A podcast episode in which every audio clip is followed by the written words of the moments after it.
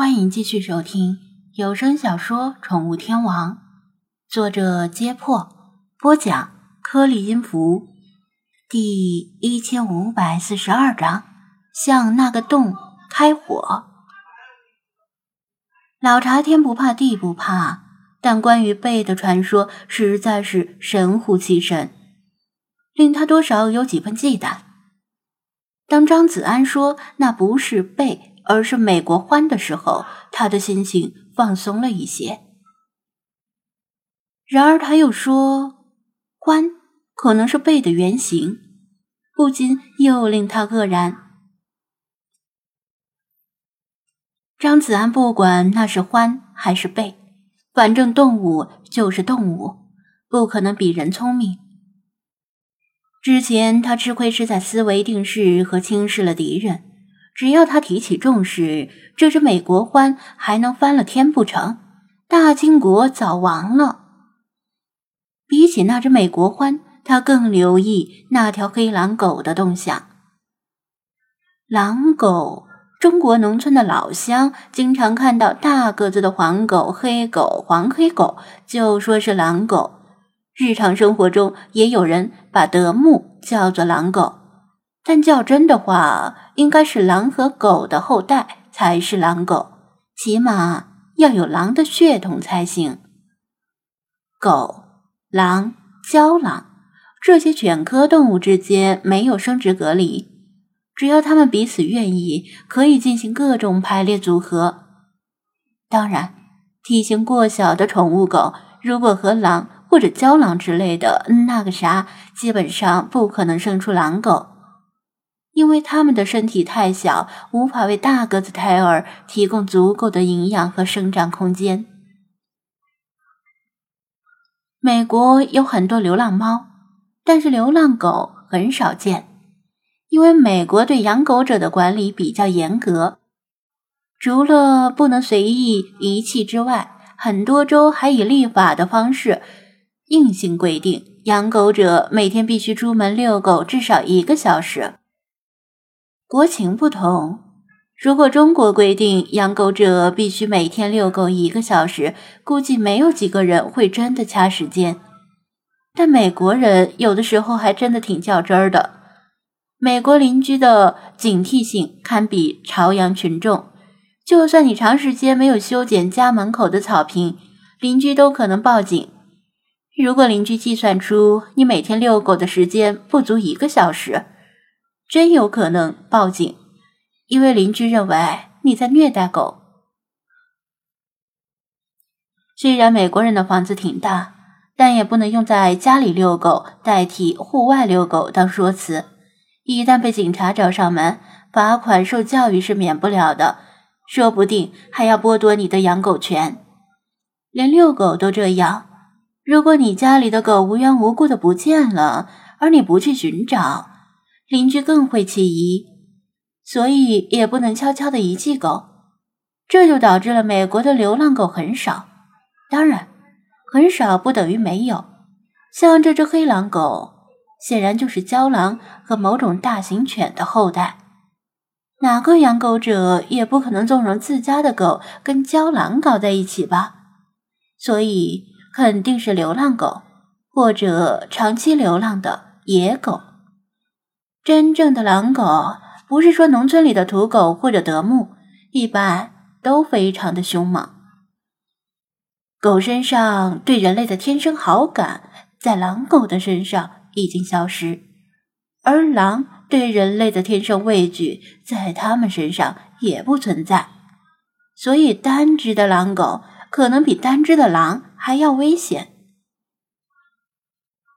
幸亏美国的狼狗少。否则，这些泛滥成灾的郊狼随意结合，生出一大堆的狼狗来，那估计每年会咬死、咬伤很多人。这条黑狼狗眼神凶残而冷漠，一看就不是善茬。但它再厉害，也不可能是精灵们的对手。只是精灵们投鼠忌器，估计软蛋白的传染性，不愿贸然和这些犬科野生动物。发生身体接触，精灵们这边不动手，胶囊那边也不退，隔着篝火形成了僵持之局。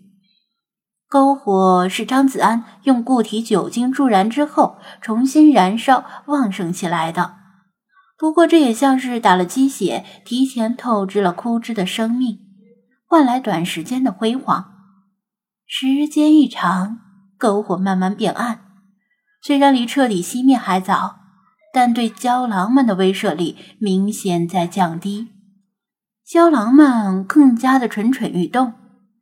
那只黑狼狗则缓缓前行，似是要亲自上阵。当他走到篝火前时，想必就是战斗爆发的时候。张子安当然不能够把主动权交给胶囊，就像弗拉基米尔说的那样，敌欲动。我先动。他不知道那只美国獾在胶囊群中扮演着什么角色。如果他真的是贝的原型，可能就算是胶囊群的军师了。鹿群那边又隐隐传来骚动，似乎是那边的胶囊等不及了，也准备对鹿群发动强攻。射人先射马，擒贼先擒王。